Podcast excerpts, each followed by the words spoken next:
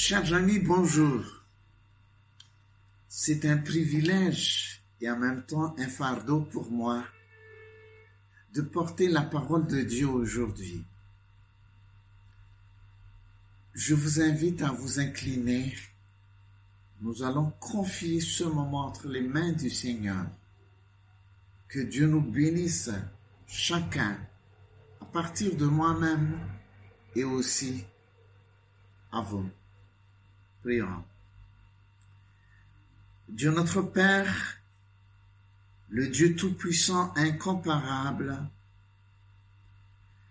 merci pour ta présence parmi nous et merci d'avoir nous révélé tes pensées. Il est temps pour nous de t'écouter, Seigneur.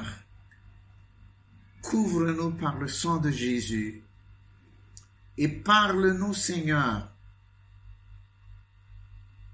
droitement dans le cœur de chacun et prends tes serviteurs. Au nom de Jésus, nous faisons cette prière. Amen. Bon, euh, j'ai pris comme euh, titre de cette prédication Dieu ne ment jamais. C'est une vérité que nous devons garder en nous-mêmes. Dieu ne ment jamais. Le texte biblique sur lequel se base la prédication, c'est dans le livre écrit par Moïse, dans Nombre chapitre 23, versets 18 et 19, chapitre 24, versets 16 et 17. Mais en tout cas, je vous exhorte de lire les trois chapitres, chapitres 22, 23, 24 du livre de Nombre. Voilà ce qui est écrit. Prête-moi l'oreille. Verset 18 du chapitre 23. Prête-moi l'oreille. Dieu n'est point un homme pour mentir ni fils d'un homme pour se repentir. Ce qu'il a dit, ne le fera-t-il pas? Ce qu'il a déclaré, ne l'exécutera-t-il pas? Je le vois, mais non maintenant. Je te contemple, verset 17 du chapitre 24. Je le vois maintenant, maintenant, je le contemple, mais non de près. Un astre sort de Jacob, un sceptre s'élève d'Israël. Voilà le passage qu'on a tiré sur les quatre versets 18-19 du chapitre 23 et versets 16 et 17 du chapitre 24. Persévérons Dieu ne ment jamais. C'est notre sécurité, sa parole. Dans cette histoire, les pieds des Hébreux étaient déjà sur la surface du terrain de la terre promise. Mais ils devront se battre encore. Un roi diplomatique de haut niveau s'apprête à les battre il va essayer d'utiliser un homme de Dieu pour les maudire. L'histoire se passa à Moab. Les autres nations commencent à avoir peur de ce peuple. Peuple d'Israël, bien sûr. Voici ce qui est écrit, Nombre chapitre 22, verset 3. Et Moab fut très effrayé en face d'un peuple aussi nombreux il fut saisi de terreur en face des enfants d'Israël. Voilà la réalité. Balak, fils de Tsippor, était alors roi de Moab à l'époque. Un jour, il appela un homme qui s'appelle Balaam et il lui dit, viens, je te prie, maudis-moi ce peuple, car il est plus puissant que moi. Peut-être aussi pourrais-je le battre et le chasserai-je du pays. Car je sais que celui qui, que tu bénis est béni, et que celui que tu maudis est maudit. Verset 6. Balaam est un homme qui est en bonne communion avec Dieu. Il a une relation particulière avec Dieu. Il entend la voix de Dieu et tout ce qu'il bénit est béni. Balak a reconnu l'autorité de la parole de cette personne de Dieu. C'est pourquoi, au début, j'ai déjà dit, c'est un diplomate. Il a une idée. En étant conscient de l'impossibilité de vaincre ce peuple d'Israël par ses propres forces, Balak chercha un moyen. Il envoya des messagers pour appeler Balaam. Il lui dit, Viens, je te prie, maudis-moi ce peuple, car il est plus puissant que moi. Une parole douce pour convaincre Balaam de venir auprès de lui en envoyant des messagers. Mais après avoir consulté Dieu, Balaam était averti par Dieu de ne pas y aller.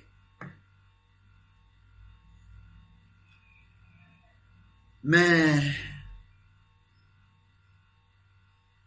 Balaam, était toujours projeté par Balak. Balak envoya de nouveau des chefs en plus grand nombre et plus considérés que les précédents. Et il dit, je te rendrai beaucoup d'honneur et je ferai tout ce que tu me diras. Viens, je te prie, maudis-moi ce peuple. C'est comment on dirait que il est prêt à amener le tapis rouge pour séduire Balaam, l'homme de Dieu, pour venir à son aide. Le verset tout à l'heure, c'est dans Nombre chapitre 22, verset 15 à 17. Pour écouter la voix de Dieu, Balaam a fait des sacrifices dans différents endroits. C'était trois, si je ne me trompe pas. Mais la bouche de Balaam, Dieu Dieu n'a jamais prononcé, à travers sa bouche, Dieu n'a jamais prononcé des paroles contradictoires. Il a toujours béni ce peuple. Il a prédit sur Israël, il a révélé même d'autres choses cachées sur l'avenir. Ce qui est écrit.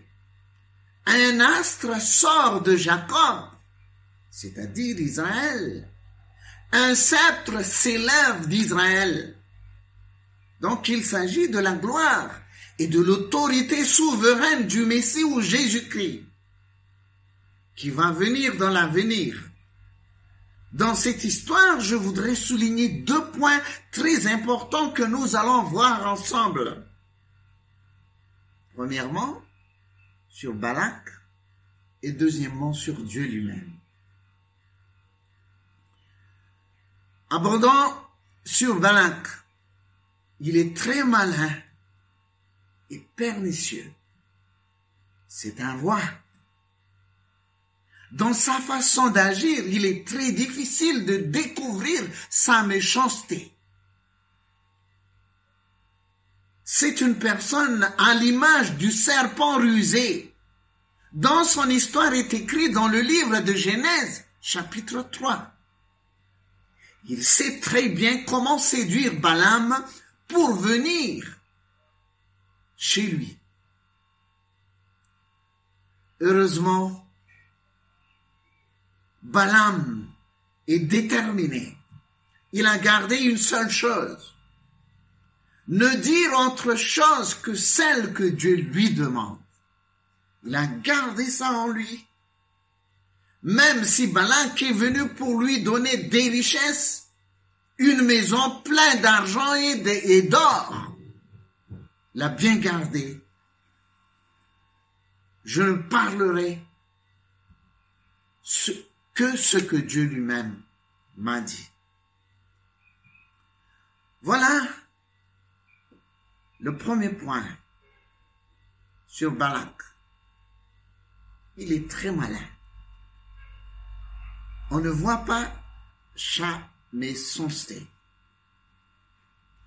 Mais passons au deuxième point, sur Dieu. Ce qu'on a découvert dans ce texte, Dieu ne ment jamais. Ce qui est écrit, Dieu n'est point un homme pour mentir.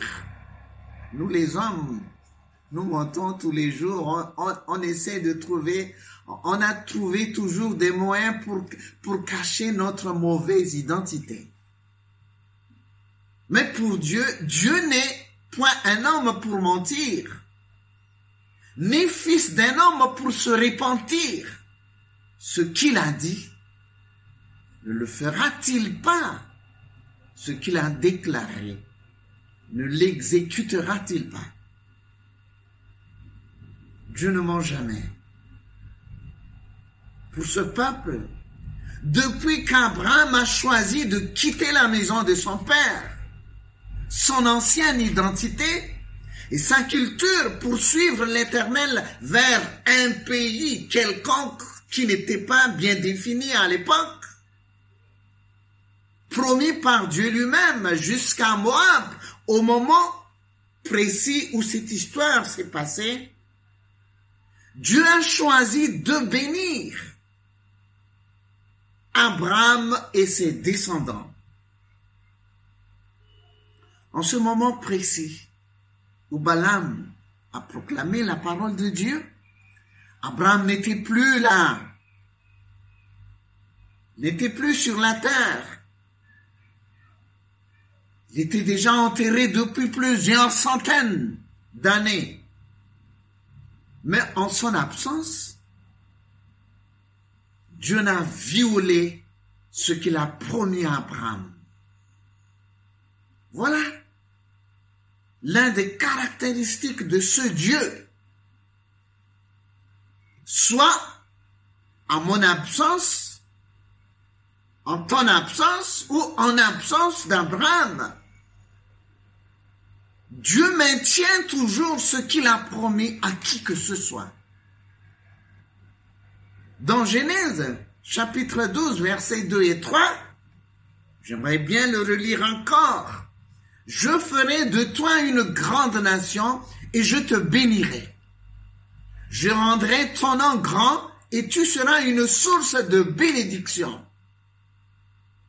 Je bénirai ceux qui te béniront et je maudirai ceux qui te maudiront. Et toute la famille de la terre sera bénie en toi. Ici, Balak a voulu maudire ce peuple qui est descendant d'Abraham. Vous voyez que les Moabites, Moabites vont être maudits. Dans le chapitre 24 du livre de Nombre, si nous lisons les, les 11 derniers versets, Balaam ne fait que de bénir Israël et de maudire les Moabites et les descendants d'Ésaü, frère de Jacob. Il a prophétisé sur la venue de Jésus le vrai souverain sacrificateur sauveur du monde. Chers et sœurs en Christ, en ce moment où je parle, quoi qu'il se passe dans votre vie, depuis le moment où vous vous êtes repenti, depuis que vous avez laissé votre ancienne mauvaise vie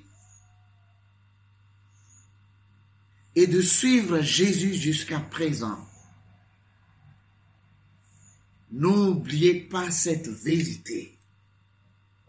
N'oubliez pas cette vérité. Dieu ne ment jamais. Je le répète. Dieu ne ment jamais. Jusqu'à la mort, il maintient ce qu'il dit et tout ce qu'il a, écrit.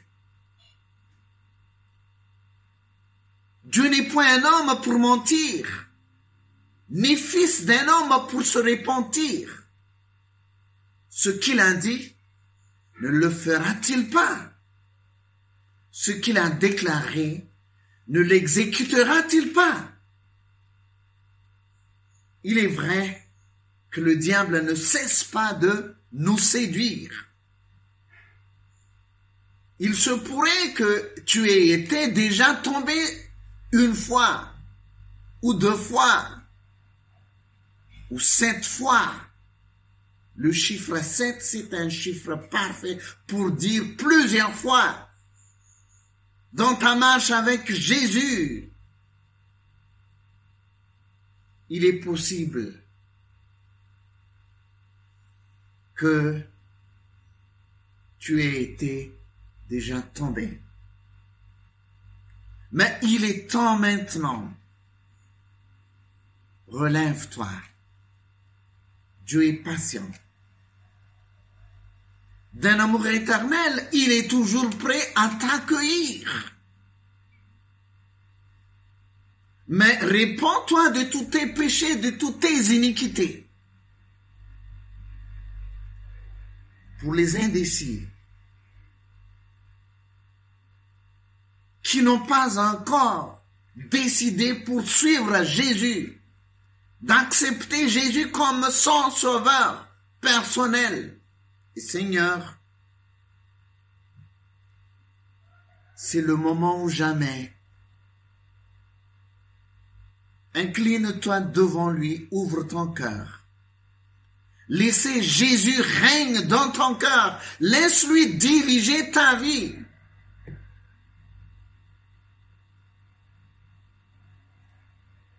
Il est prêt à t'accueillir. Comme ce peuple qui a murmuré et qui a offensé plusieurs fois Aaron et Moïse. Mais dès que Moïse intercède en sa faveur, Dieu lui a toujours pardonné. Jésus le grand sacrificateur éternel.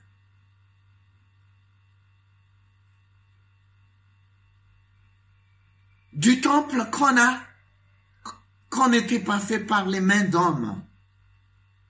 Il s'est assis à la droite du Père pour intercéder en ta faveur. Dieu est toujours prêt à t'accueillir.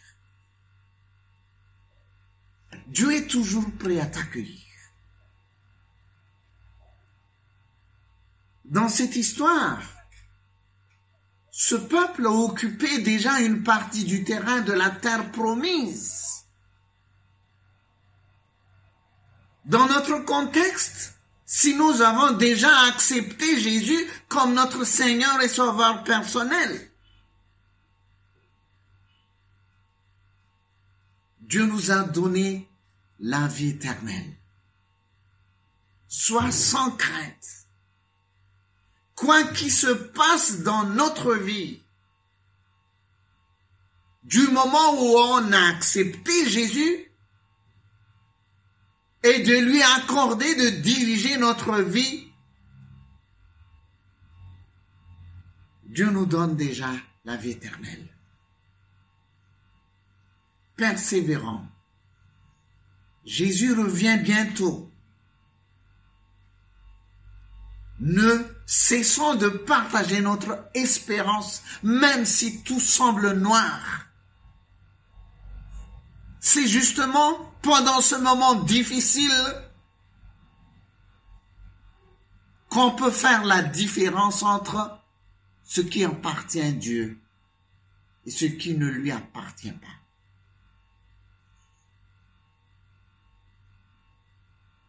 Partageons notre espérance. Vivons dans la paix, dans la joie du Seigneur. Dieu n'est point un homme pour mentir, ni fils d'un homme pour se repentir. Ce qu'il a dit,